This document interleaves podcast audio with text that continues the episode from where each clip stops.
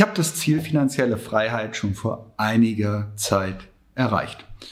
Und heute möchte ich mit dir meine Geschichte teilen, wie ich dahin gekommen bin und ja, was sich auf diesem Weg alles ereignet hat. Auf unserem Kanal von We Unlimited geht es um die Themen Finanzen und Freiheit.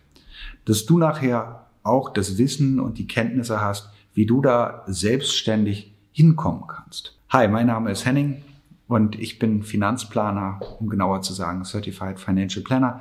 Das heißt, ich beschäftige mich beruflich mit dem Thema Geld und Finanzen und mache das schon über 20 Jahre. Heute möchte ich mit dir teilen, wie so bei mir der Weg in die finanzielle Freiheit war. Und wenn ich mir das so anschaue, Kindheit, frühe Kindheit, ich bin aufgewachsen mit meiner Mutter, alleinerziehend, Stiefvater, ja, also genau. Und Geld war immer, immer, war mega knapp. Und das war ein Glaubenssatz, der mich lange, lange begleitet hat, bis ich ihn dann letztendlich aufgelöst habe. Und eine Geschichte möchte ich dir da erzählen. Ich muss so ungefähr acht, neun Jahre alt gewesen sein und ich hätte immer gerne ein Raumschiff von Playmobil gehabt, war so ein Achteck und äh, ja, war mega cool. Ich habe es geliebt. Also ich habe mir am Schaufenster die Nase platt gedrückt und habe wirklich meine Mutter angebettelt, dieses Raumschiff, dass ich das zu Weihnachten bekomme und Geburtstag. Und das hat damals 100, 100 D-Mark gekostet. Meine Großeltern hätten mir das Raumschiff gekauft. Die hatten auch das Geld dazu. Die hatten auch genügend Geld. Aber meine Mutter und mein Stiefvater, hm, die hatten auch getrennte Kassen. Das war nicht so einfach finanziell. Also das war, also es war wirklich knapp damals das Geld. Meine Mutter ist aber hart geblieben und hat gesagt, nee, ist nicht. Und ich hätte es so, so gerne gehabt. Mein Großvater ist nachher ins Geschäft gegangen, ins Spielwarengeschäft, hat den Karton abgezeichnet, also das Raumschiff abgezeichnet, hat sich das Modell genau angeguckt, was wo ist, wie das aufgebaut ist und hat es mir nachher aus Pappe nachgebaut und mir zu Weihnachten geschenkt. Und das war ein mega, mega Learning. Es war deutlich günstiger, als hätte er es gekauft, aber es war für mich viel mehr wert. Und das, was ich daraus gelernt habe, ist, nicht alles, was Geld kostet, macht dich nachher glücklich, sondern manche Dinge, die dich glücklich machen, müssen gar kein Geld kosten oder nicht viel Geld kosten. Und das war so ein Punkt, den habe ich einfach für mich mitgenommen.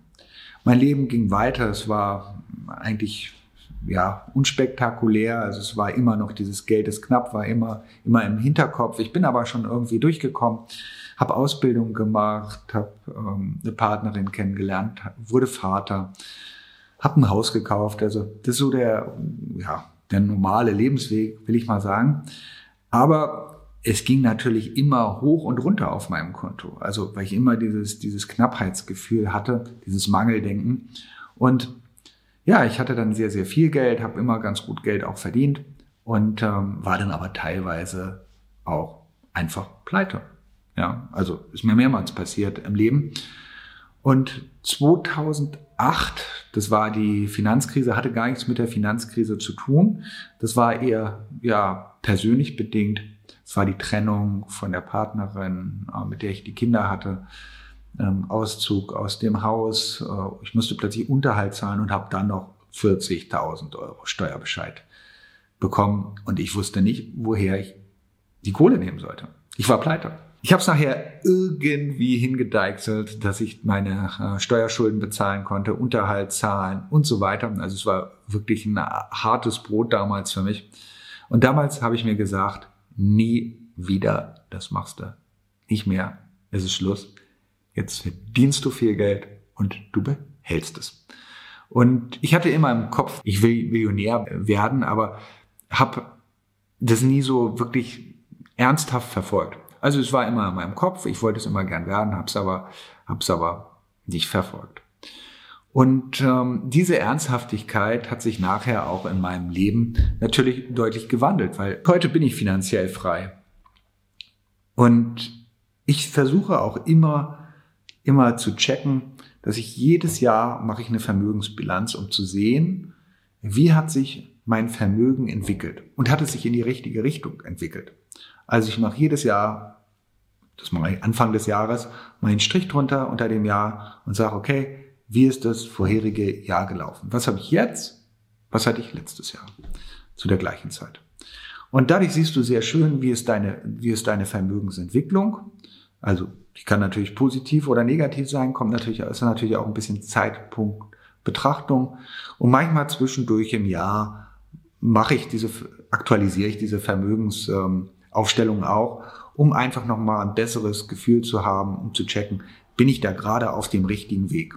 Und viel später habe ich dann, habe ich dann gelernt, also das war bei mir unbewusst im Kopf oder in meinem Unterbewusstsein weiß das jeder von uns, aber dass du irgendwo, du musst viel Geld verdienen, du musst das Geld behalten und dann musst du lernen, das Geld ja zu investieren, ja gewinnbringend zu investieren.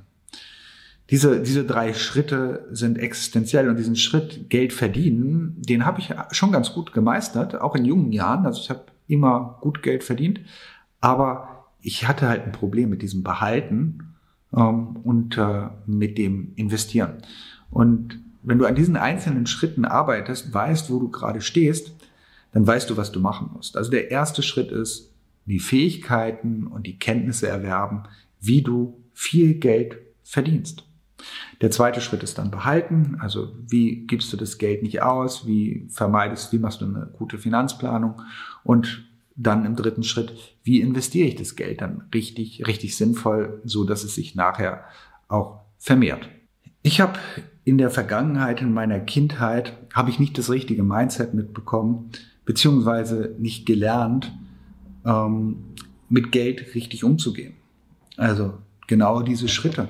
Ja, also Geld verdienen, Geld behalten, Geld investieren, habe ich damals nicht gelernt von meinen Eltern. Und das Wichtige ist eigentlich, dass dein Mindset da oben so programmiert ist, dass dein Kopf so programmiert ist, dass du genau diese drei Schritte nachher automatisch einfach durchläufst und dass du die richtigen Entscheidungen treffen kannst. Und genau darum kümmern wir uns ja hier auf diesem Kanal.